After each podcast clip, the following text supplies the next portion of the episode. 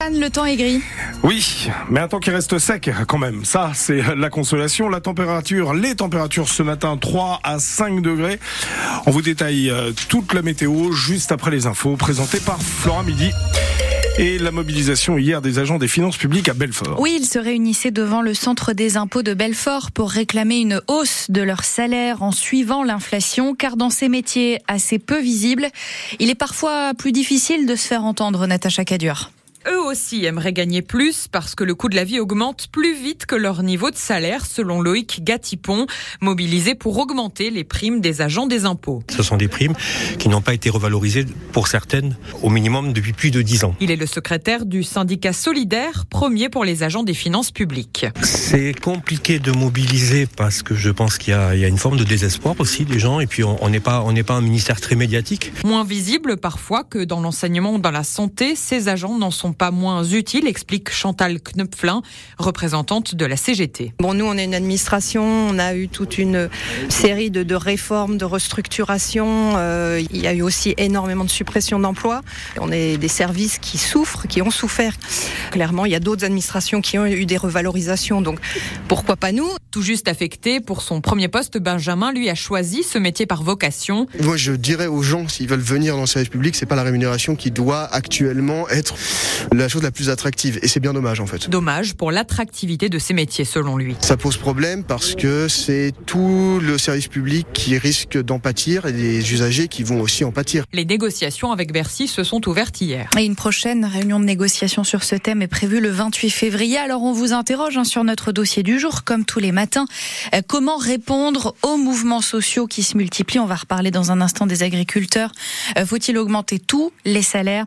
Vos appels dès 6h30 aux 03 84 22 82 82. Autre grève ce mardi chez EDF. L'intersyndicale tente de négocier aussi une hausse de salaire.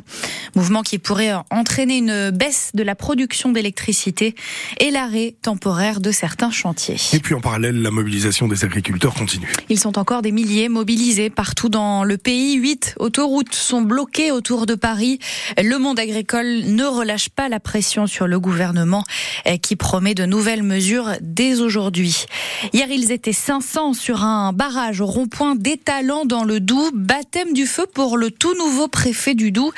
Rémi Bastille a pris ses fonctions hier sur le terrain auprès des tracteurs et des agriculteurs, Louise Joyeux.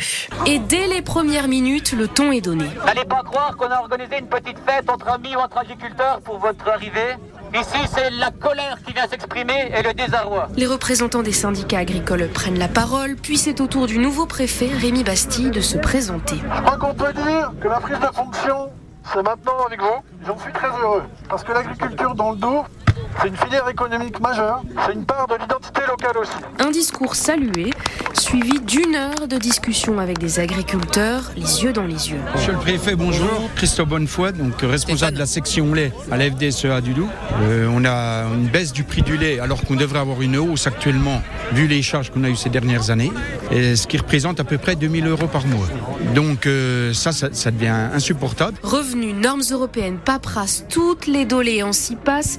Marjorie est éleveuse d'escargots à Eterno. Elle se dit privilégiée d'avoir pu échanger avec le préfet. Le fait de pouvoir euh, échanger avec lui nous permet d'avoir un poids et d'ouvrir les yeux sur notre filière qui est très peu connue. Il est très ouvert et à l'écoute et euh, c'est ce qu'on recherche, hein, je pense. Hein. Les agriculteurs attendent maintenant des réponses, sinon ils menacent de durcir le ton. Reportage signé Louise Joyeux à retrouver en image sur francebleu.fr. Le préfet promet de recevoir les syndicats agricoles d'ici la fin de la semaine. Un départ de feu hier matin dans les toilettes du lycée Condorcet à Belfort. C'est un essuie-main en fait qui a pris feu. Une centaine de personnes, élèves, enseignants, ont dû être évacués. Tout va bien, le feu a rapidement été maîtrisé. Imaginez-vous vous retrouver nez à nez avec... Mmh. Avec un lynx. C'est ce qui est arrivé à un jogger dans la forêt de Vendoncourt, dans le pays de Montbéliard, en tout début d'année. C'était le 2 janvier. Rencontre absolument magique pour Jonathan Martinetto. Mais rien ne sert de se précipiter avant, à Vendoncourt. Voir un lynx, ça reste un fait assez rare, nous dit ce matin Dominique Bouvray, s'il est le maire. Oui, oui, le, but c'est de rester discret, de pas le déranger. Et en plus, c'est quand même un animal qui est euh, méconnu. Hein. On n'a pas l'habitude d'en voir et on ne sait pas quelle réaction il pourrait avoir. Euh, il pourrait y avoir une, de l'insécurité et tout ça. Et puis euh, voilà, le, but c'est pas le déranger. Il faut le- les laisser tranquilles. C'est pour cette raison qu'on n'a pas fait de, publication au sein du village sur sur ce fait, sur cette découverte le 2 janvier. Voilà. Pas du tout de tourisme sur ce lynx. On va le laisser tranquille.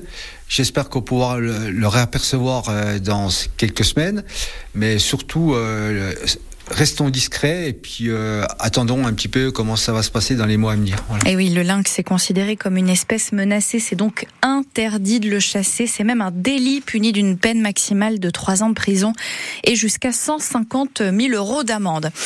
C'est fini. Il n'y a plus de billets pour le match de Coupe de France de football Sochaux-Rennes le 6 février. La rencontre à Bonal se jouera donc à guichet fermé. Petite consolation, vous pouvez prendre votre billet pour le match de National contre le Red Star vendredi. De toute façon, on suivra les deux rencontres sur France Bleu, Belfort-Montbéliard, grâce aux commentaires d'Hervé Blanchard.